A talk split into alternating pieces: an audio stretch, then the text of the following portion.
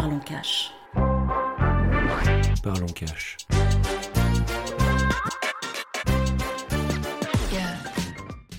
Bienvenue dans Parlons Cash, le podcast qui vous plonge la tête la première dans le monde fascinant de l'investissement, des finances personnelles, du money mindset et de tout ce qui touche de près ou de loin à l'argent.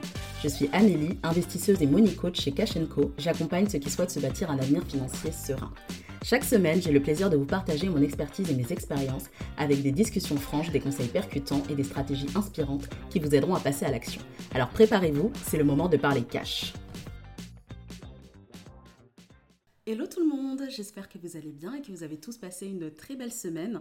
Je suis très contente de vous retrouver dans ce tout nouvel épisode de podcast en compagnie d'un invité un petit peu particulier, Monsieur Cash ou Phlegmatique.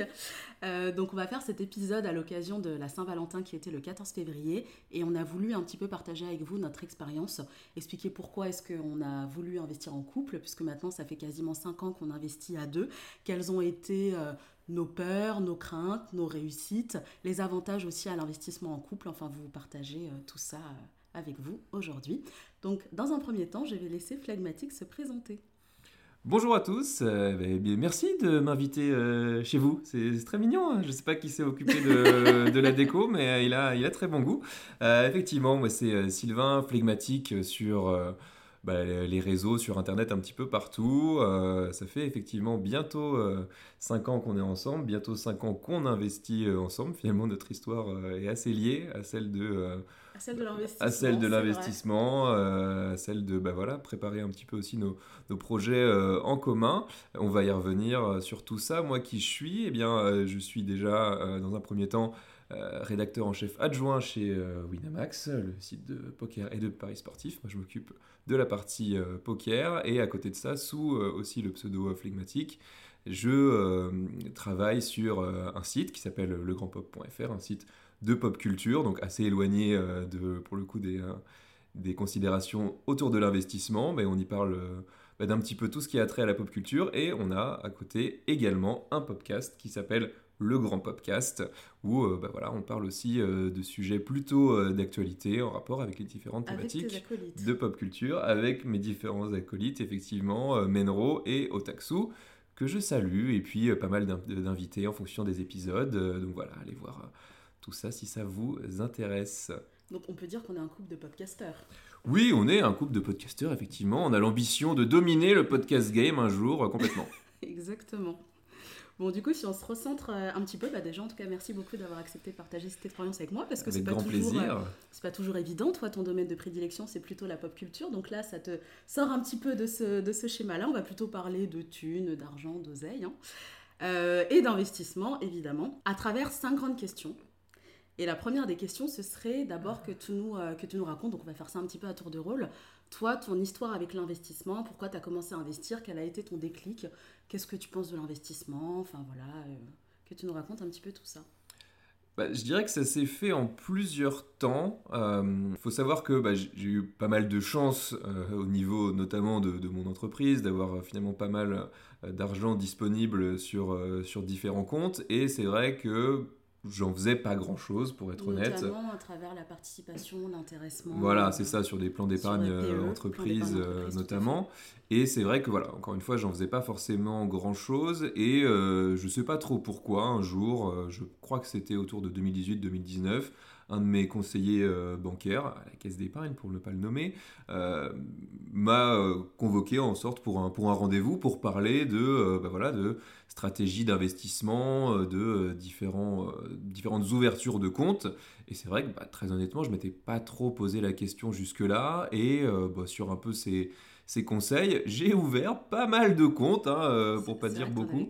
J'en avais quelques-uns, c'était un petit peu disséminé partout. Bon, forcément, sur le moment, j'étais un petit peu naïf. J'ai compris qu'après, que finalement, c'était plus dans son intérêt à lui qu'à moi de me faire ouvrir tous ses comptes. Mais surtout, euh, honnêtement, euh, j'ai pas trop pris la mesure de la chose et j'en ai pas fait grand-chose. L'idée, c'est quand même de les de les alimenter régulièrement, d'avoir un petit peu des, des, stratégies, voilà, de les suivre, d'en faire quelque chose ce que je n'ai vraiment pas fait pour le coup. Et donc c'est vrai que bah, voilà, j'avais euh, tous ces comptes-là qui étaient plus ou moins alimentés, avec pas forcément beaucoup d'argent dessus, qui travaillaient pas vraiment.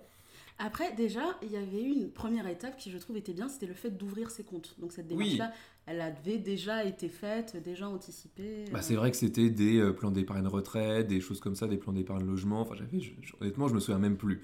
Mais, euh, mais quand même, il y avait effectivement la prise de conscience, aussi parce que j'approchais un peu de la trentaine, de se dire, ah ouais, peut-être que euh, les grandes personnes, ils font ce genre de choses. c'était vraiment le tout tout début. je m'étais pas forcément renseigné sur les différentes spécificités de ces comptes-là. Mais, euh, mais bon, au moins, effectivement, j'avais mis un premier prix à l'étrier. Ok, donc du coup, ça a été quoi, toi, ton déclic pour commencer à investir seul bah, Ça, c'était dans un premier temps, et c'est vrai qu'ensuite, c'est un petit peu plus tard, euh, je crois que c'était vers 2019, j'avais une, une, amie qui faisait appel à un conseiller de gestion au patrimoine. une, amie qui était, voilà, une amie qui était aussi une collègue, donc qui avait aussi bah, c'est même euh, bah, c'est ce même argent disponible sur euh, les plans d'épargne d'entreprise, qui avait aussi, elle, euh, acheté déjà son appartement, donc y avait quand même un certain patrimoine à gérer, sans dire qu'elle roulait sur l'or, c'était pas du tout ça, moi non plus d'ailleurs, mais c'était quand même des considérations qu'elle avait en tête. Elle était un petit peu plus âgée que moi aussi. Et donc, bah, je l'ai rencontré, ce, conseiller de gestion au patrimoine. On a voilà, épluché un petit peu mes comptes, on a discuté ensemble. Et c'est vrai que très très vite, comme j'ai compris que c'était un petit peu la base de euh, la plupart de ces conseillers-là, L'idée, c'était de me faire euh, emprunter pour investir dans une SCPI. Donc peut-être que je te laisse euh, définir Société SCPI. de placement immobilier, en fait, la SCPI, c'est de la pierre papier. Donc ça veut dire que vous n'allez pas forcément acheter un bien en propre, mais vous allez acheter des parts. Par exemple, dans un bien immobilier, vous allez avoir des loyers tous les mois et c'est ça, c'est géré par des entreprises. Voilà, donc c'était la première chose qui m'a qui m'a conseillé. J'ai compris qu'il l'avait conseillé à pas mal de gens. Oui, souvent c'est soit SCPI, soit du Pinel du Pinel, si tu payes beaucoup d'impôts, là, il va plutôt te conseiller d'investir dans du Pinel. Donc, c'est-à-dire dans de l'immobilier qui peut être défiscalisé pendant plusieurs années en fonction du plan que tu décides de prendre. Et c'est vrai que c'était une somme qui était quand même assez conséquente. Enfin, ça suppose plusieurs centaines de milliers d'euros. Oui, voilà, c'était 200, 250 000 euros. Ça supposait quand même un endettement sur euh, bah, long terme. C'était, je crois, 20 ans. Et j'avais pas forcément conscience de, euh, de ça dans le sens où ça allait m'engager sur très longtemps et surtout ça allait ensuite rogner sur ma capacité d'emprunt pour d'éventuels projets futurs. Donc j'ai commencé à en parler autour de moi, on m'a fait comprendre que c'était peut-être pas euh, si terrible que ça, et ça m'a fait comprendre de pas mal de choses.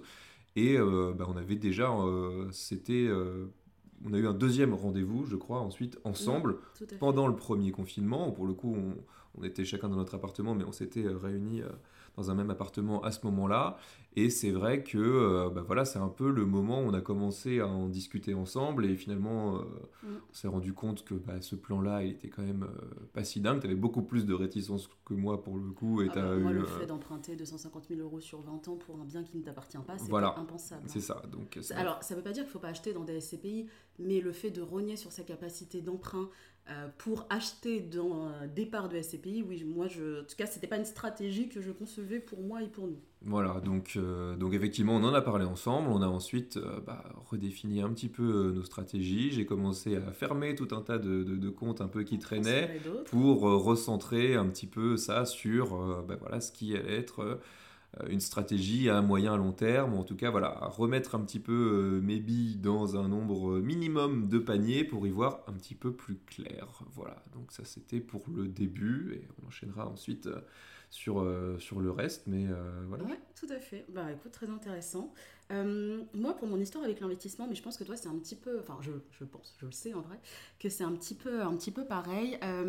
J'ai pas forcément eu une éducation financière qui fait que mes parents m'ont appris les bases de l'investissement.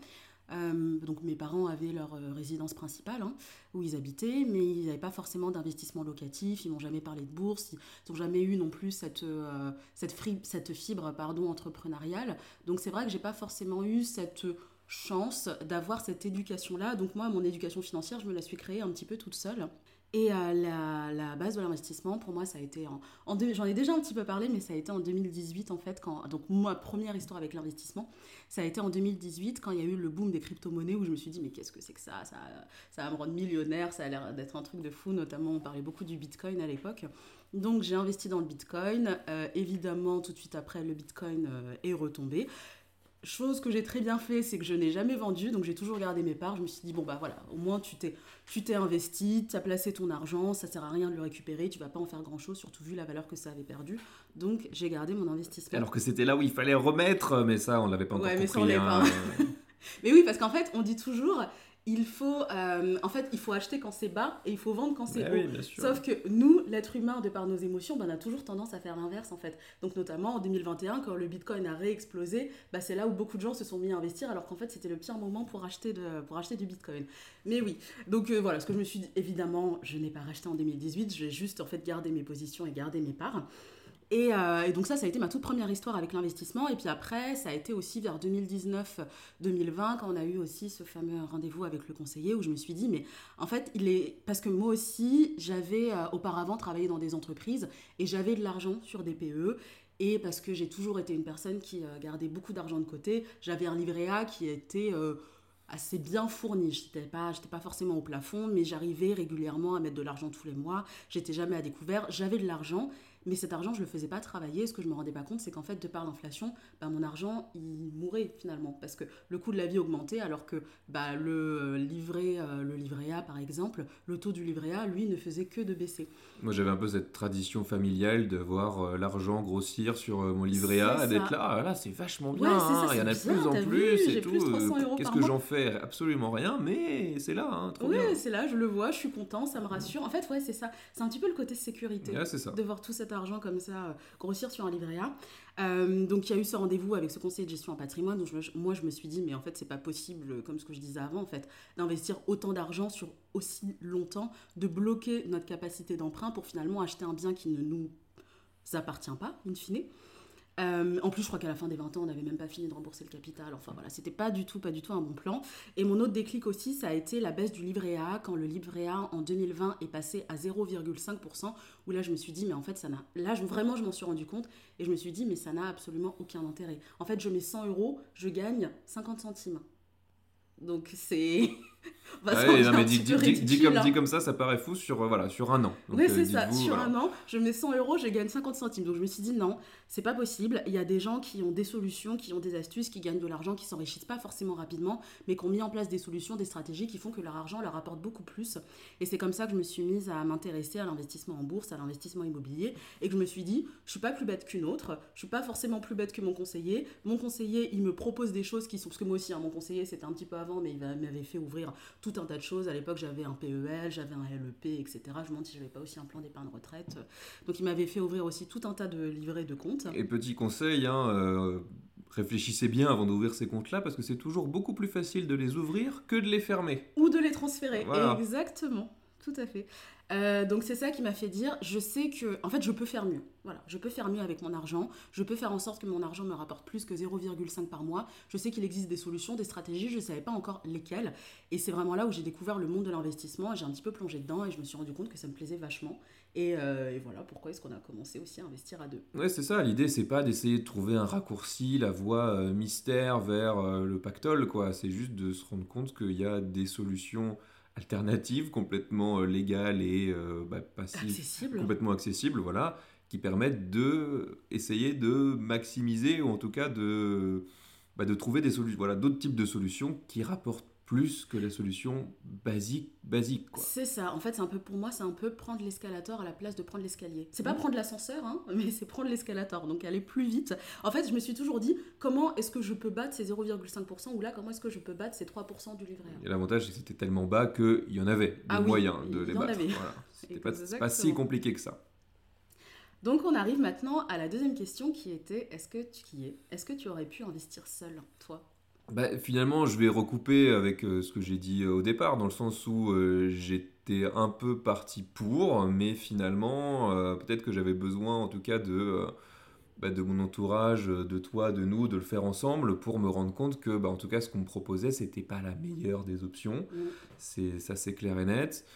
j'avais finalement voilà cet argent que, que, je voyais et dans ma tête c'était un petit peu bon bah effectivement j'avais cette prise de conscience qu'il fallait l'investir mais c'était un peu investir pour investir. C'est-à-dire qu'il fallait le faire parce que, encore une fois, j'en reviens. C'est ce que les gens qui ont de l'argent font. Voilà, c'est ce que les gens qui ont un peu d'argent font, c'est ce que les gens qui ont. Euh, bah, qui sont peut-être un petit peu plus vieux que moi, mais encore une fois, j'avais ce cap de la trentaine. Pas que je psychotais par rapport à ça, mais bon, on commence mine de rien à réfléchir à, à quelques projets. Enfin, c'est humain. Gens vont dire tiens, est-ce que tu as acheté ton appartement Est-ce que tu as acheté ta maison? Voilà, je savais que bah, dans ma position en étant salarié en région parisienne, c'est pas celle, par exemple, de de gens qui sont, euh, qui sont en région, ou qui vont déjà acheter des maisons, qui sont déjà beaucoup plus euh, investis. C'est beaucoup plus facile d'avoir ce genre de projet en région parisienne, mais quand même, il y avait des options. Mais voilà, j'avais pas forcément euh, pesé toutes les options qui étaient en face de moi, ou en tout cas, j'en avais négligé, j'en connaissais pas beaucoup finalement. Il y a tout, un pan de, l'investissement qui m'était inconnu. Donc, euh, donc voilà, le fait de le faire à deux, le fait de réfléchir à ça ensemble, le fait que tu étais quand même un petit peu plus éveillé que ça, euh, que moi par rapport à ça, que tu avais fait un petit peu plus de travail en amont que ce que j'avais fait, ça encore une fois, ça, ça a aidé et puis ça m'a ça permis de, de développer euh, des objectifs parce que comme je l'ai dit, voilà, l'idée c'était même si même si j'avais été tout seul, donc pas en couple, je ne me voyais pas de toute façon dépenser cet argent que j'avais de disponible sur des plans d'épargne, etc pour acheter un appartement pour moi tout seul en région parisienne. Mm. Euh, j'étais à ce moment-là en colocation, j'avais une grande colocation avec trois chambres, etc. Ça m'allait bien. Pas que je comptais rester là toute ma vie, mais en tout cas, derrière, l'idée de dépenser 200-250 000 euros pour acheter un, studio ou un deux pièces à Paris en région parisienne et, euh, et, régresser et me retrouver un petit peu bloqué par ça, c'était pas non plus un objectif. Donc, euh, donc bah voilà, encore une fois, le fait d'en parler, de discuter ensemble, m'a permis d'élargir un petit peu mes horizons par rapport à l'investissement. Et même moi aussi par rapport à, comme tu dis, élargir ses horizons, en fait, je connaissais l'investissement immobilier parce que tout le monde connaît l'investissement immobilier. Nos parents sont propriétaires, on connaît aussi des personnes, des amis, de la famille qui ont euh, des résidences secondaires ou des biens qui mettent en location. Mais par contre, il y avait tout un univers qui était euh, très mystérieux pour moi, c'était l'investissement en bourse. Ouais. Et alors, l'investissement dans les crypto-monnaies, n'en parlons pas. Hein. Ça, vraiment, euh, Puis même, à part avant 2018, ça n'existait pas. Et même finalement, les, les, les assurances-vie, ce genre de choses, c'était des mots qu'on e entendait, mais de la bouche de nos parents ou de certains comptables, et ça, c'était un petit peu flou finalement. On savait pas trop ce qui, ce qui se cachait derrière, euh, quel taux, quel euh, approvisionnement, quelle rentabilité. Comment ça fonctionnait exactement, parce que c'est vrai que moi aussi à l'époque j'avais ouvert un PEA, mais sans vraiment comprendre ce qui se jouait derrière. En fait, je connaissais pas du tout les ETF, je ne savais pas comment est-ce qu'on achetait des actions. J'avais un PEA, j'avais pas d'action. Oui, voilà, c'est ça. Mm. Je savais pas comment est-ce qu'on le gérait, je savais pas quels étaient les frais qui étaient euh, inhérents à, à mon PEA. Euh, donc voilà, c'est aussi ça en fait quand j'ai découvert, parce que pour moi la bourse c'était euh, c'est réservé à des initiés. Voilà, c'est tu investis en bourse soit quand tu trader, soit quand tu extrêmement riche. Je pensais pas que chacun pouvait investir en bourse à partir de 10 euros ou même certains ETF par exemple qui soient à 20 euros. Moi, je ne connaissais pas du tout cet univers-là. Donc, c'est vrai, quand je me suis un petit peu renseignée, je me suis dit, mais en fait, il existe plein de choses. Et l'investissement est accessible et ça coûte pas si cher que ça. En fait, en fonction de ce que tu es prêt à investir, il y a une solution. et C'est ça, en fonction de combien tu as, il y a une solution qui est adaptée pour toi. On en a découvert plusieurs, on a diversifié, on a mis nos billes un petit peu partout, euh, chacun en fonction de, ses moyens. Et, euh, mm. et on s'est lancé comme ça. Tout à fait. Euh, moi, pour ce qui est de, ce que j'aurais pu, euh, ce qui est de l'investissement seul, est-ce que j'aurais pu investir seul? Je pense que oui, j'aurais pu, mais par contre, je l'aurais pas du tout fait de la même façon. En fait, j'étais un petit peu comme toi. Je me voyais pas acheter un appartement euh, à Paris à 200 000, 250 000 euros pour avoir soit une chambre de bonne, soit un petit deux pièces dans un quartier pas terrible de Paris.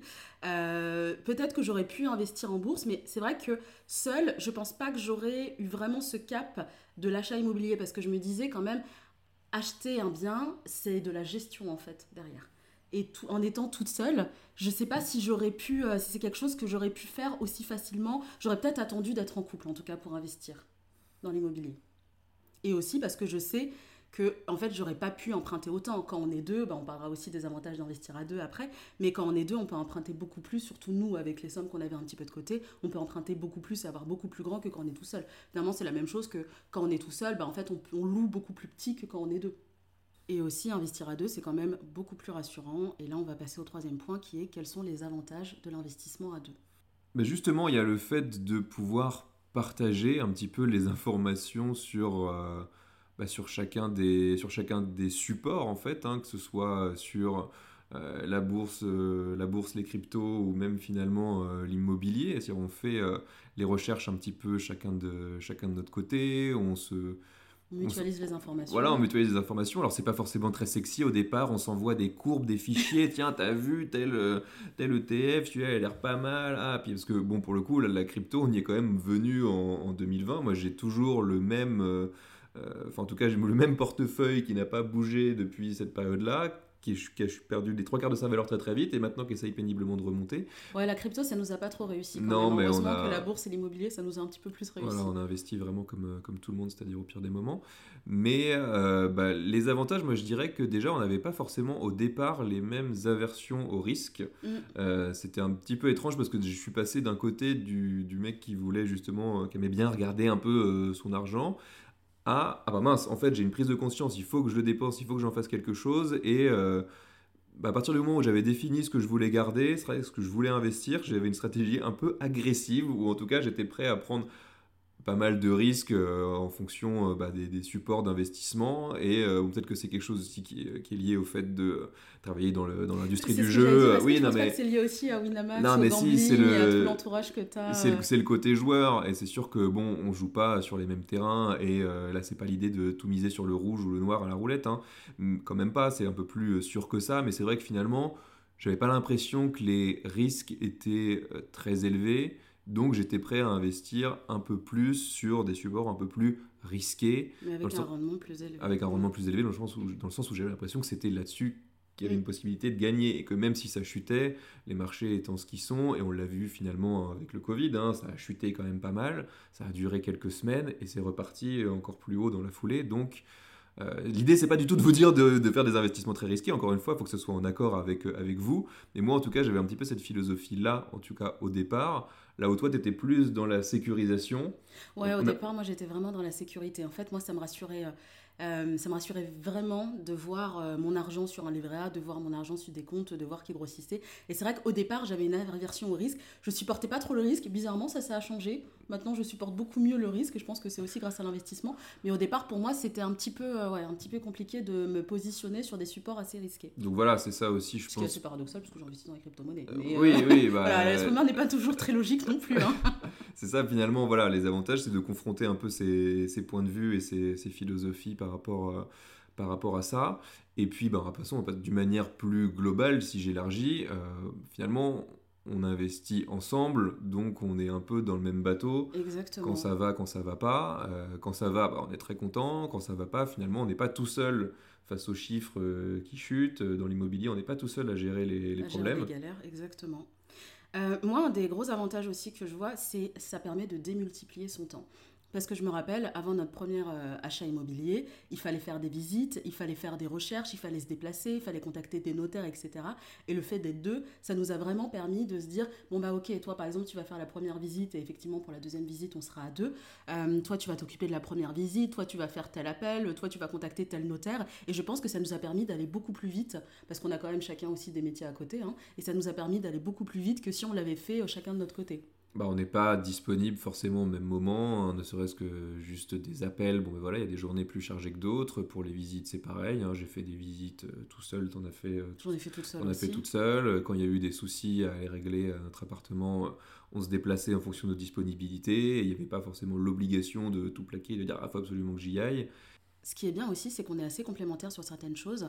Euh, moi, il y a certaines choses que j'aime bien faire, toute la partie administrative, par exemple. Voilà, c'est bon, c'est toujours un mystère pour moi, mais euh, finalement, bah, on, s'en sort, on s'en sort comme ça.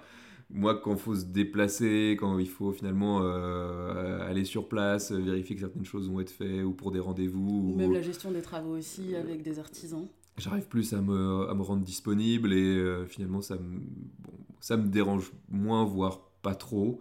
J'aime bien justement aussi, quand, bah, dans l'occurrence, dans l'investissement locatif qu'on a, bah, pouvoir voir comment évolue le quartier, comment finalement évolue aussi la copropriété, euh, mm. l'état global de l'appartement, euh, même finalement rencontrer les, autres propriétaires ou les autres locataires autour, ça permet d'avoir une vision un peu plus euh, globale de ce qui se passe autour de notre appartement, même si on n'y vit pas, euh, on est présent tous les deux aux réunions de, aux, âgés. quand encore une fois on est disponible. C'est vrai que finalement ça aussi, c'est aussi un autre avantage d'être deux. Il y a, il y a eu des, il y a eu des âgés où j'ai pas été dispo, bah, finalement tu y es allé et on a bah, non seulement donné notre point de vue, donné euh, nos envies, mais en plus bah, on, on, se redonnait l'info euh, l'un à l'autre. Donc là encore, autre avantage.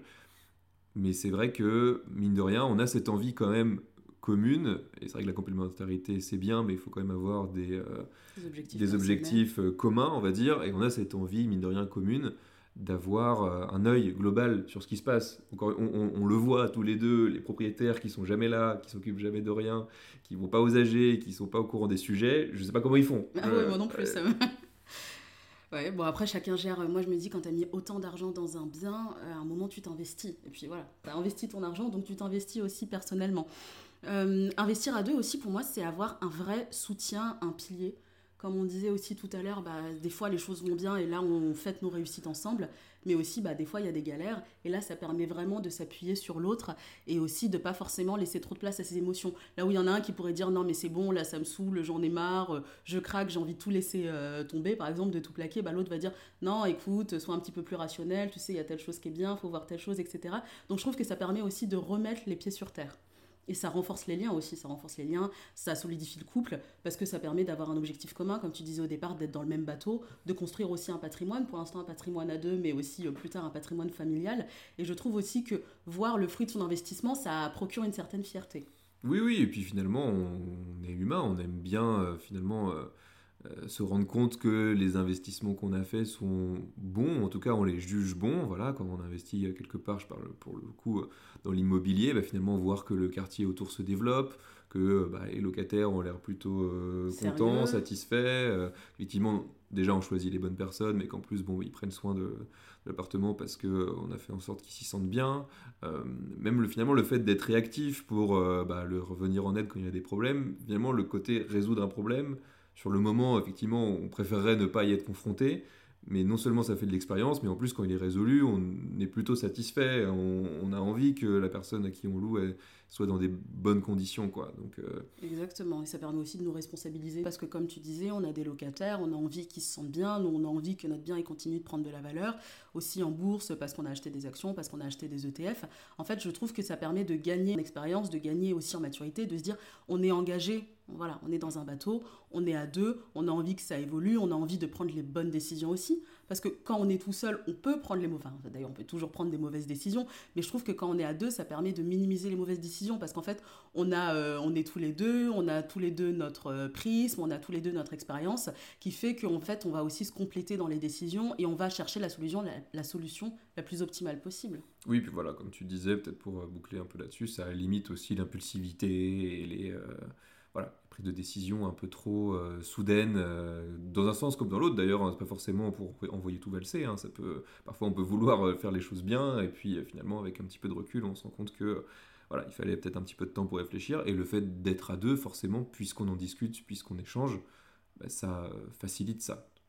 Je crois qu'on a assez bien parlé des avantages, que toi et moi, on est assez alignés sur euh, quels sont les avantages d'investir en couple. Mais il y a aussi des inconvénients, comme dans tout. Des fois, il y a des avantages, des fois, il y a des inconvénients. Et pour toi, quels sont les inconvénients d'investir à deux? Bah, Tout simplement, si vous êtes euh, du genre un petit peu euh, individualiste ou que vous voulez un peu foncer, le fait d'être à deux, mathématiquement, ça veut dire que vous n'êtes pas tout seul. C'est ça. Donc, bah, déjà, il y a un associé. Voilà, il y a un associé. Donc, euh, peut-être que vous n'allez pas forcément être d'accord sur tout. Peut-être que vous allez euh, euh, bah, rentrer alors en clash à voir hein, jusqu'où ça va. Mais voilà, il faut pouvoir avoir confiance dans la personne avec qui vous investissez, même si c'est votre conjoint, c'est votre conjointe. Le fait d'avoir parfois des visions bah, différentes sur l'investissement sur ces sujets-là, ça peut éventuellement euh, bah, provoquer euh, des tensions, mais ça pourrait être le cas avec un partenaire qui ne soit pas forcément votre, votre conjoint. Hein, mais... En fait, comme dans une entreprise, parce que finalement, nous, ce qu'on a, notamment dans l'immobilier, c'est une entreprise. Voilà, donc on est engagé à deux. La bourse, c'est un petit peu différent parce qu'on a chacun notre compte, mais pour l'immobilier, vous êtes à deux. Voilà, c'est comme si vous montiez votre entreprise demain et que vous aviez un associé, un partenaire. Il faut aussi essayer de faire attention aux éventuels euh, déséquilibres.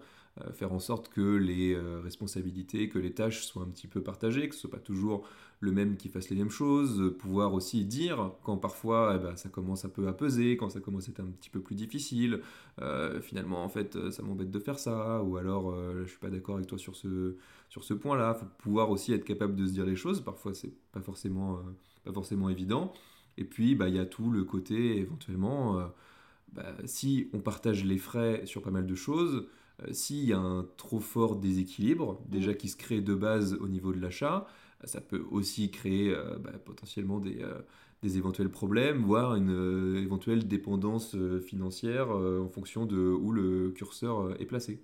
Oui, c'est ça, exactement. Euh, on peut être dépendant financièrement. Si par exemple vous avez acheté à 60, nous on a toujours acheté à 50-50, mais si vous achetez à 70-30, bah, que vous, vous avez 30%, vous allez peut-être être minoritaire dans la prise de décision. Donc il faut aussi euh, tenir compte de ça. En fait, moi, un des principaux inconvénients, c'est qu'on ramène du boulot à la maison en fait, comme si on travaillait à deux de notre entreprise et qu'en fait, en rentrant le soir, bah, vous continuez à parler du boulot parce que vous avez mis tout votre cœur, tout votre âme, tous vos billes dans ces investissements-là. Bah, là, le soir, c'est pareil. En fait, on a notre journée de boulot et quand on rentre, on va être ah, au fait, les quittances de loyer ou est-ce que, parce qu'on gère tout aussi nous-mêmes. Hein, où en sont les quittances de loyer? Est-ce que tu t'es occupé de ça? Il y a la déclaration fiscale qu'il faut faire là avant le mois de mai. Et en fait, voilà, vous allez peut-être empiéter sur euh, votre certains moments que vous auriez pu avoir en couple, où là, vous allez parler de sujets très sérieux, la recherche, le notaire, les appartes, le courtier, etc.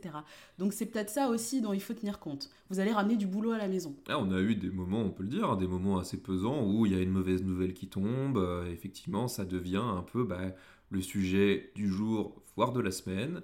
Qu'est-ce qu'il faut régler Qu'est-ce qu'on fait par rapport à ça? Ça peut être à régler sur le moment, ça peut être des problèmes plus globaux. Euh, voilà, c'est des choses qui sont à gérer. Alors certes, on les gère ensemble, mais d'un autre côté, on les gère dans le cadre du couple. Donc euh, effectivement, là, il y a un peu le, fun quelque part hein, qui, disparaît, hein, qui laisse place euh, effectivement à quelque chose de, bah, on a très une concret. Salle de cinéma. Hein, oui, bah voilà, on était, on était parti pour faire une soirée normale en couple. On reçoit un mail, on fait ah bon ben là, là, il faut là il faut le gérer. Euh, s'en occupe. Eh ben tant pis, voilà. de toute façon, on n'aurait pas été en mesure de, de, profiter de notre soirée là en ayant ça dans un coin de la tête. Donc voilà, ça, ça devient tout d'un coup une priorité, quelque chose qu'il faut régler. faut le savoir euh, pouvoir être capable de le gérer. C'est ça, en fait, il faut être assez solide, euh, en sachant que ça peut aussi créer des conflits à certains moments. Si par exemple vous êtes en désaccord avec la personne, que vous, vous avez une certaine idée, je sais pas, je vais investir dans telle ville, ou je pense qu'on devrait avoir telle stratégie, qu'on devrait revendre ou autre, si la personne n'est pas en phase avec vous, ça va être des négociations, des discussions. Euh, bah, comme euh, tu disais aussi, ça peut entraîner un moment des clashs si votre couple n'est pas aussi assez solide. Il peut y avoir un ras-le-bol qui se crée, hein, mais dans ce cas-là, éventuellement, s'il y a quelqu'un qui veut partir, là on parle vraiment, on se concentre quand même pas mal sur l'immobilier, mais c'est parce que c'est ce qui prend le plus de place. Mm. S'il y en a un des deux qui veut partir parce qu'il en a marre de gérer tout ça, bah, comment ça se passe finalement? Puisque euh, bah, racheter les parts, c'est loin d'être évident.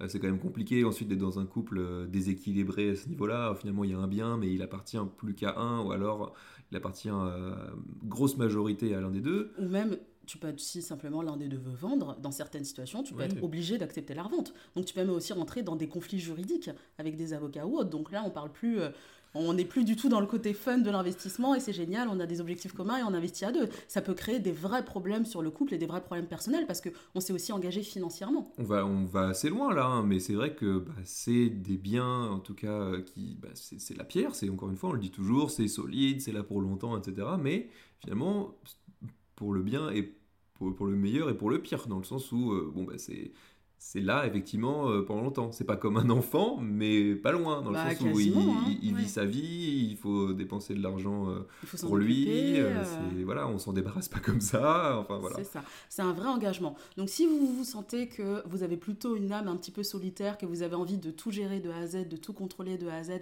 que vous voulez pas avoir un un associé, un partenaire avec lequel vous allez devoir partager la prise de décision, bah, peut-être orientez-vous vers l'investissement seul.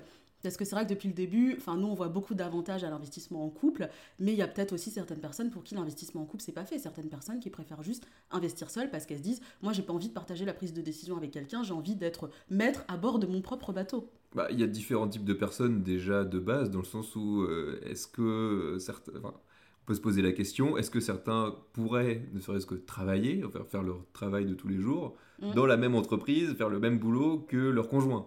Euh, dans, le même, euh, dans le même bureau, dans le même open space, ou juste dans la même boîte, à différents degrés hiérarchiques ou pas. Enfin, on en est presque à ce niveau-là. Donc déjà, ça peut être une question à se poser au niveau global.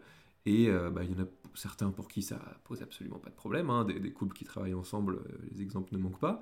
Mais peut-être que pour d'autres, ça paraît totalement impossible, ou en tout cas pas souhaitable. Bah, c'est aussi des questions à vous poser. Mmh. C'est certain.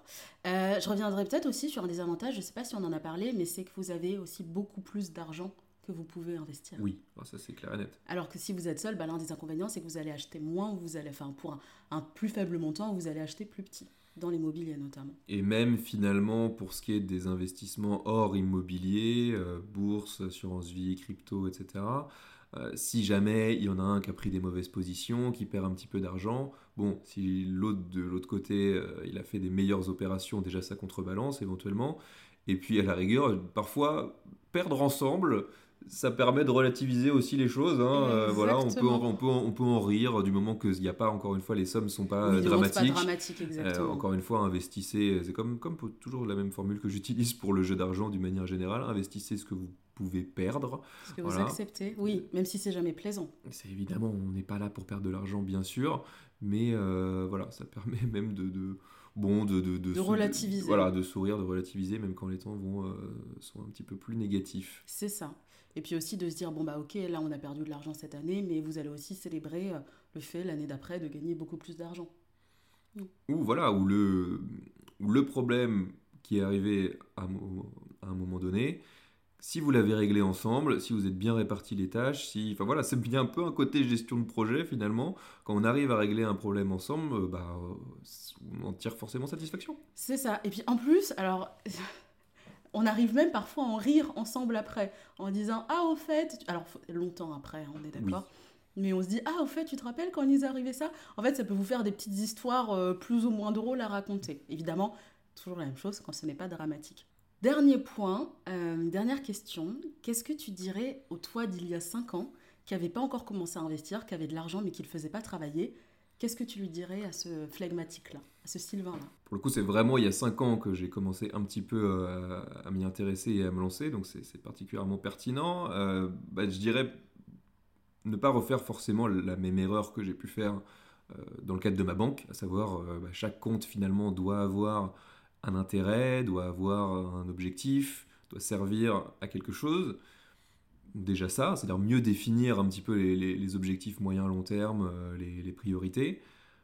Et ensuite, ça va être un deuxième point un petit peu contradictoire, à savoir ne te précipite pas. C'est vrai que j'avais un peu cette envie de ah là, il faut que euh, pas que je dépense, mais il faut, il faut que cet argent je, je, lui fasse faire quelque chose. Ça fait depuis trop longtemps qu'il dort et qu'il sert à rien et que limite j'en perds. Euh, à cause de l'inflation. Donc, euh, donc j'avais peut-être cette envie de trop bien faire, je sais pas, mais en tout cas de le faire un petit peu trop vite et de euh, d'avoir un petit peu trop confiance, les yeux fermés, sans forcément m'être renseigné suffisamment sur chacun des placements que j'ai pu faire. Pas que ça m'a porté préjudice forcément, mais en tout cas, c'est quand même mieux de savoir ce qu'on fait de son argent, d'une manière générale. Donc là, là-dessus, mieux se renseigner. Et d'un autre côté, peut-être ne pas forcément hésiter à éventuellement mettre un petit peu plus, là je parle pour moi en fonction de, euh, mes, capacités, dans le sens où bah, finalement euh, il y avait quand même des dépenses que je pouvais faire un peu régulières, sans dire que je balançais l'argent par les fenêtres, finalement bon, euh, j'aurais pu faire autant avec moins dans mes dépenses et dans ma vie quotidienne mensuelle, on va dire, et peut-être investir un petit peu plus à côté, puisqu'on sait que bah voilà, hein, plus on investit tôt, plus ça fait des petits, euh, plus euh, finalement c'est voilà, plus finalement c'est utile de le faire de le faire tôt. Donc tu dirais un peu réduire ton train de vie. Le train de vie que tu avais avant, peut-être acheter moins de superflu avec des gros guillemets en se disant bon bah cet argent il va plutôt me servir pour investir. Oui et non parce que je pense que justement c'est pas forcément réduire mon train de vie, c'était plus une question de euh, allouer les bonnes ressources au bon endroit. Voilà pense pas que je pense pas que ça aurait dû réduire mon train de vie, c'est pas ça. C'est plus euh, mieux prioriser finalement. Hmm. Ok, je comprends. Mais ça, euh, c'est plus facile à dire quand on a l'expérience et qu'on est un petit peu plus mature. Et voilà. Mais bon, c'est un peu le principe. C'est ça, mais c'est aussi à ça que sert ce podcast-là. C'est de dire aux personnes qui ont, peut-être certaines qui n'ont pas encore passé le cap de l'investissement, bah, voilà certaines erreurs qu'on a faites. Ne tombez pas dedans parce qu'on apprend de ses propres erreurs, mais on apprend aussi beaucoup des erreurs que les autres ont faites. C'est ça. Et ça coûte moins cher. Et puis peut-être finalement, euh, que j'avais pas forcément noté mais qui me vient là en tête, d'en parler autour en fait, euh, avec des amis avec qui on n'a pas du tout forcément l'habitude de parler d'argent, parce que euh, on, le sait, on l'a un peu appris toi et moi, il n'y a pas besoin, je pense que tu le répètes aussi suffisamment ici, pas besoin d'avoir énormément d'argent pour investir. Et donc peut-être le fait d'avoir de savoir que bon certains amis n'étaient pas forcément dans des positions faciles ou, même de pas forcément parler d'argent entre amis en fait, si on n'a pas déjà une éducation euh, familiale, avec qui on en parle finalement? On se retrouve un petit peu tout seul euh, face à soi-même et, avec ses questions. et parfois il peut y avoir un jugement de la part des autres de, de, de parler d'argent sans étaler sa richesse et ses investissements, mais juste bah voilà, d'essayer de parler de sujets un peu plus, euh, un peu plus adultes, un peu plus concrets de temps en temps, et savoir, mais toi, en fait, euh, qu'est-ce que tu fais? Peut-être que les autres, sans que vous le sachiez, ont des choses à vous apprendre. Mmh, euh, peut-être qu'ils gèrent leur argent beaucoup mieux que vous, et qu'ils ont des principes très très basiques, mais qui peuvent vous aider, encore une fois. Ou inversement, peut-être que vous, vous avez une façon de gérer votre argent qui pourrait être utile aux autres, être utile à votre famille, être utile à votre entourage. de toute façon, on dit qu'on est la somme des cinq personnes qui nous entourent. Donc aussi, plus vous allez être entouré de personnes qui ont aussi ces objectifs-là, qui investissent, qui font travailler leur argent, et plus vous, ça va vous motiver au quotidien. C'est certain. Euh, moi, ce que je... est-ce que tu as terminé ou pas? Je pense, oui, oui. Peut-être que je rebondirai sur des choses que tu vas dire. Ah bah, mais euh, avec grand plaisir, on est là pour ça. Hein. Euh, moi, ce que je dirais à la moi d'il y a 5 ans, c'est que j'avais ce, ce syndrome de l'objet brillant. Est-ce que tu sais ce que c'est le syndrome de l'objet brillant Je crois savoir, mais je crois que tu as aussi très envie de le définir. Voilà, exactement. Mais si tu savais pas, bah, du coup, tu aurais appris en même temps. En fait, le syndrome de l'objet brillant, ça va être de courir après plusieurs lièvres à la fois. De se dire, ah tiens, il y a tel investissement, par exemple, il y a tel crypto qui est sorti, il y a telle nouvelle application, faut que j'investisse dans les résidences étudiantes, faut que j'investisse ici, faut que j'investisse là. Et en fait, moi, quand j'ai découvert le monde de l'investissement, je me suis rendu compte qu'il y avait un champ des possibles qui était tellement énorme que finalement, j'avais envie d'investir dans tout. Si je devais parler à la moi d'il y a 5 ans, je lui dirais peut-être concentre-toi sur des méthodes qui sont éprouvées, concentre-toi sur l'investissement en bourse, concentre-toi sur l'immobilier, ne t'éparpille pas et même pour l'instant, n'éparpille pas tes recherches. Voilà, commence à investir dans ces supports-là. Et puis ensuite, quand tu auras la capacité disponible, quand tu auras assez d'argent, quand tu voudras plus te diversifier, alors comme on dit, il faut jamais mettre tous ses œufs dans le même panier, mais il faut pas non plus trop les diluer dans des supports d'investissement différents. En fait, je me dirais, concentre-toi au départ sur 3-4 investissements, maîtrise-les et ensuite investis ailleurs. Donc en fait, voilà, ne pas un de mes premiers conseils, ce serait celui de pas trop m'éparpiller, peut-être de, aussi de suivre une à deux à trois personnes qui ont, des, euh, une situation un petit peu, qui avaient une situation similaire à la mienne et qui ont atteint des résultats que moi j'aimerais obtenir, et pas de regarder un milliard de contenus sur YouTube, d'acheter un milliard de livres, d'écouter un milliard de podcasts, de vraiment me concentrer peut-être sur certains supports et sur certaines personnes. Parce qu'en même de parler d'investir vraiment son argent, il y a toute la partie euh, recherche, approfondissement, euh, qui déjà prend du temps. Alors si en plus, comme tu l'as dit, on s'intéresse à un petit peu tout, qu'on a envie de mettre un petit peu tout, tout ça prend vraiment beaucoup de temps. Et peut-être que ça rogne justement sur euh, bah, le vrai passage à l'action aussi. C'est ça. Donc euh, l'objet brillant, c'est en fait, ah tiens, je suis attiré par euh, telle nouveauté qui vient de sortir, et finalement, je me concentre pas sur des méthodes qui fonctionnent déjà. bah aussi, et ça rejoint un petit peu ce point-là de l'objet brillant, j'ai voulu investir dans beaucoup de supports. Heureusement, je me suis un petit peu freinée j'ai suivi beaucoup de personnes et j'ai cru aussi beaucoup de personnes en me disant Ah, elles ont des super vies, elles habitent à Dubaï, elles habitent à Malte, elles habitent dans tel pays chaud. Et en fait, elles gèrent leurs 250 biens immobiliers, simplement, elles ont tout délégué et elles font rien elles-mêmes. Et je pensais vraiment que bah, t'achetais un bien, le plus dur était fait, tu te renseignais, t'achetais ton bien et qu'ensuite tu te la coulais douce. Alors. on a vite compris que c'était pas comme ça que ça se passait. Hein. C'est ça. Bon, alors, ça fait quelques années qu'on investit, heureusement, on n'est pas non plus, euh, on n'est pas appelé toutes les semaines mais il faut vous rendre compte que ça peut aussi être un investissement personnel. Il faut se rendre sur place. Nous, on a fait le choix de ne pas déléguer, mais de toute façon, même si vous déléguez à une agence, à un moment, s'il y a des travaux à faire, l'agence, elle va vous appeler. C'est pas elle qui va prendre les décisions à votre place. Donc ça, c'est aussi certaines choses que j'avais, dont j'avais pas forcément confiance, conscience, pardon, c'est qu'il y a de la gestion derrière. Ah, ça se passe pas euh, en un claquement de doigts, tout ça. Ça prend effectivement du temps. Voilà, on l'a suffisamment euh, répété, euh, répété plus tôt, mais oui, oui, c'est c'est de l'investissement en temps. Il faut être prêt à vouloir y consacrer ce, temps-là aussi. C'est ça. En fait, investir, c'est pas juste euh, t'achètes et puis après tu sirotes ton, euh, tu sirotes ton morito au bord de la plage. Si ça se passe et même quand tu investis en euh, bourse aussi, hein, parce que tu dois arbitrer. Ok, quelle position je prends Est-ce que là je renforce ma position Est-ce que là je la diminue Est-ce que j'investis dans telle action ou pas Donc vous avez des décisions à prendre. Alors ça sert à rien de passer tout son temps sur ces investissements et de les regarder tous les jours, mais vous avez un petit travail à faire comme ça je dirais au moins une fois par mois de vous en occuper. Alors là, dans l'immobilier, bah, quand on vous appelle, c'est instantané. Là, il faut vous en occuper. Et puis, ça peut être pour des petites choses. Hein. Tiens, est-ce que vous pouvez m'envoyer tel papier? Mais c'est des choses à faire. Donc, c'est ça aussi que je dirais à la moi d'il y a 5 ans, c'est ne crois pas tout ce que tu vois sur internet, toutes les vidéos de mecs qui sont dans des villas Dubaï, de mecs ou de nanas d'ailleurs, hein, qui sont dans des villas à Dubaï. La réalité derrière, c'est pas forcément ça. Moi, j'adore l'investissement, j'adore l'immobilier, mais c'est pas forcément un long fleuve tranquille non plus. Et l'idée, c'est pas forcément de remettre en cause absolument leur, euh, leur succès ou leur réussite. Hein. Peut-être qu'ils ont effectivement euh, la vie qu'ils ont, même si bon, ça on peut quand même un petit peu en douter, parfois. mais, mais ce qui est certain, c'est que quoi qu'il arrive, il y a eu du travail derrière à un moment donné. Voilà. Il y en a peut-être même encore euh, aujourd'hui, mais que dans tous les cas, ils sont arrivés au point où ils en sont maintenant. Parce qu'ils ont travaillé. Parce qu'ils ont travaillé, parce que peut-être peut parce qu'ils sont pris tôt aussi. Hein. ils ont eu ce, ce, flair-là, ils ont eu euh, peut-être euh, une part de, de, chance dans ce qu'ils ont fait. Ils ont sûrement essuyé des galères comme, comme, tout le monde. Mais il n'empêche que, voilà, tout ça prend du temps. Le dernier point pour moi aussi, ce serait celui de foncer, de pas attendre. J'en parlais dans mon cinquième épisode de podcast qui était les six idées reçues sur l'investissement. C'était le dernier point. Et c'est vraiment celui de ne pas procrastiner. Euh, je sais que j'étais une personne qui aimait bien voir l'argent grossir sur mon compte en banque, mais vous allez être encore plus content, encore plus heureux, encore plus fier de voir votre argent qui travaillent parce que vous avez fait un placement, parce que vous avez mis votre argent en bourse, parce que tous les mois vous vous rendez compte que vous remboursez des mensualités de crédit, bah finalement de voir votre patrimoine qui grossit. Et je sais que moi j'ai attendu beaucoup trop longtemps avant d'investir. J'aurais dû investir plus tôt. En fait, euh, dès que j'ai commencé à avoir un petit peu d'argent, j'aurais dû mettre des 100 euros, 200 euros par-ci, 200 euros par-là, déjà pour me familiariser avec l'environnement, pour ne pas avoir à tout apprendre d'un coup, pour apprendre vraiment petit à petit, pour me construire un entourage solide, un cercle solide. Et voilà, c'est euh, ce que je dirais à la moi d'il y a 5 ans, c'est n'attends pas, ne procrastine pas, commence. Vaut mieux faire des petits pas par jour. Ça sert à rien de vraiment foncer la tête la première au début, mais mets-toi en marche, mets-toi en mouvement, mets-toi en action. Oui, vous pouvez aussi faire des essais. Hein. L'idée, c'est pas de faire tapis euh, dès le départ, voilà, mais euh, bah, de, se dire sur euh, tiens tel support, euh, alors la bourse c'est un peu différent parce que ça dépend des ETF, certains sont plus coûteux que d'autres au départ, donc il y, a des une, actions. il y a une mise minimum euh, parfois à investir, mais en fonction des supports. Oui, mais après il y a des ETF qui coûtent 10 euh, euros. Oui, hein. voilà, donc déjà en fonction des, en fonction des supports, bah, cherchez bien et dites bon, je mets un pied dans l'eau, 100 euros, 200 euros. Euh, j'attends un mois, deux mois, voir comment ça grossit. Alors attention parfois au court terme, hein, dans un sens comme dans l'autre.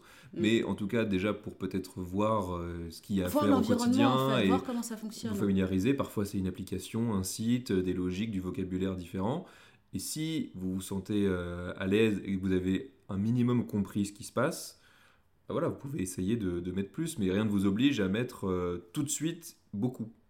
Non, et tout à fait. Et puis, moi, récemment, j'ai un petit peu fait cet exercice où j'ai vu, euh, j'ai été sur mon tableau Excel de mes premiers investissements et j'ai comparé là avec février 2024. Mais euh, je, crois que j'ai fait du plus 20% en 5 ans. Alors, parce que aussi j'ai diversifié, etc.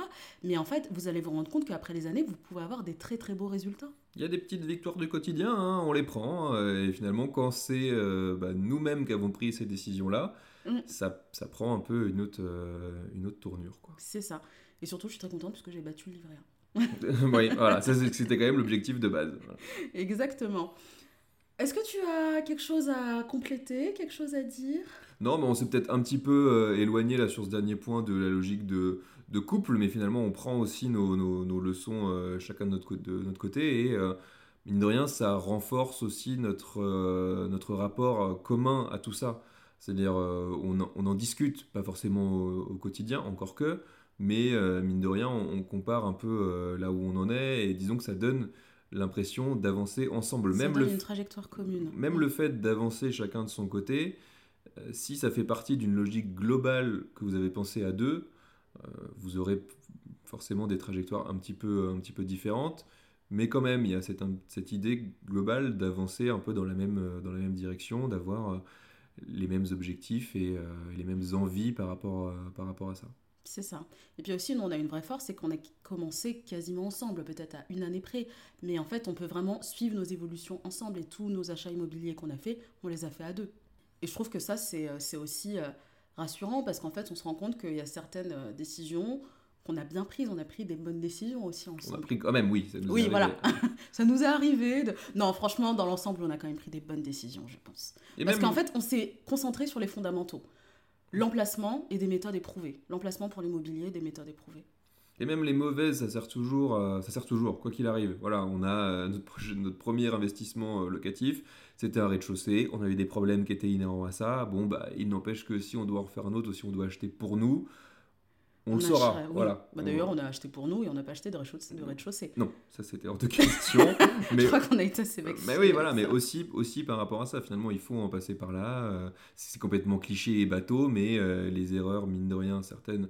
Euh, nous, rendent, nous rendent plus forts, nous apprennent des choses. Voilà, si tout s'était bien passé depuis, bah, depuis le début qu'on a, qu'on a cet appartement, il y aurait tout un tas de choses qu'on n'aurait on n'aurait jamais appris, non mais on n'aurait pas appris. Et puis en plus, on se serait dit, bon bah voilà, c'est simple. Ouais, c'est facile. Ouais, c'est ça. C'est simple, c'est euh... pas, pas dit que ce soit compliqué, mais il y a des choses dont il faut tenir compte. Et des choses qu'on n'apprend pas forcément dans des livres, qu'on n'apprend pas forcément sur des vidéos YouTube, qu'on n'apprend pas forcément dans des podcasts.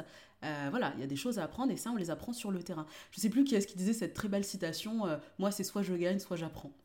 Oui, oui. très cliché, mais, au final, ça va un peu dire ça aussi. Moi non plus, je n'ai pas forcément d'autres choses à rajouter. Je pense qu'on a été euh, assez exhaustif sur ces cinq questions. Donc en fait, pour résumer, je dirais que investir à deux, ça va vraiment être un pilier ça va être une. Euh, vous allez en fait vous construire des bases, des bases solides à deux.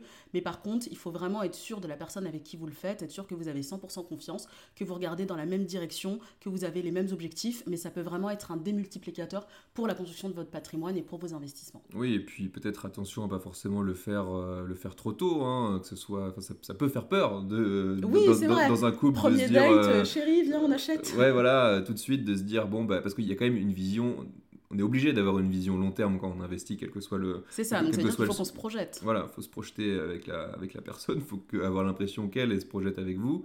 Euh, c'est euh, voilà, c'est avancer ensemble, c'est quelque chose qui va vous suivre. Il faut s'assurer que ce soit le, bon moment. C'est ça, le bon moment et avec la belle personne, tout à fait. Je pense que c'est une, une, très belle phrase de fin. Euh, nous arrivons à la fin de cet épisode de podcast. J'espère qu'il vous a plu. Fleg, où est-ce qu'on peut te retrouver? Euh, alors sur les euh, réseaux sociaux, c'est principalement sur Blue Sky. Euh, j'ai complètement lâché Twitter et en plus maintenant Blue Sky est ouvert à tout le monde. Il n'y a plus besoin de code d'invitation. Donc si ça vous intéresse, allez-y. Bon, je partage principalement mes articles et ceux de mes camarades de Le Grand Pop et les épisodes du Grand Popcast. Mais si jamais ça vous écoute, eh bien, ce sera avec plaisir de vous y retrouver. Et euh, voilà, principalement ça en fait. Puis sur le site du Grand Pop aussi. Sur le site du grandpop.fr, effectivement. sur le site de Winamax, pour aller lire tes articles, tes coverage. Tout à fait. Là, il y a quelques euh, reportages qui vont euh, venir à Paris, si jamais vous voulez voir à quoi ressemblent des gros festivals de poker à Paris. Et puis, et puis voilà. Mmh, bah, très bien. Écoutez, euh, si cet épisode vous a plu, n'hésitez pas à me laisser un commentaire sur votre plateforme d'écoute favorite. Aussi à me mettre 5 étoiles sur ce podcast, ça permet vraiment de le faire connaître et puis moi ça me booste à faire d'autres épisodes. Euh, j'espère que cet épisode vous a plu. Si vous avez des recommandations aussi, n'hésitez pas. N'hésitez pas à me retrouver moi sur Instagram où je publie régulièrement les coulisses du podcast, etc. Et vous pouvez retrouver mes différentes actualités. Je vous souhaite à tous une très belle semaine et je vous dis à la semaine prochaine. Ciao Ciao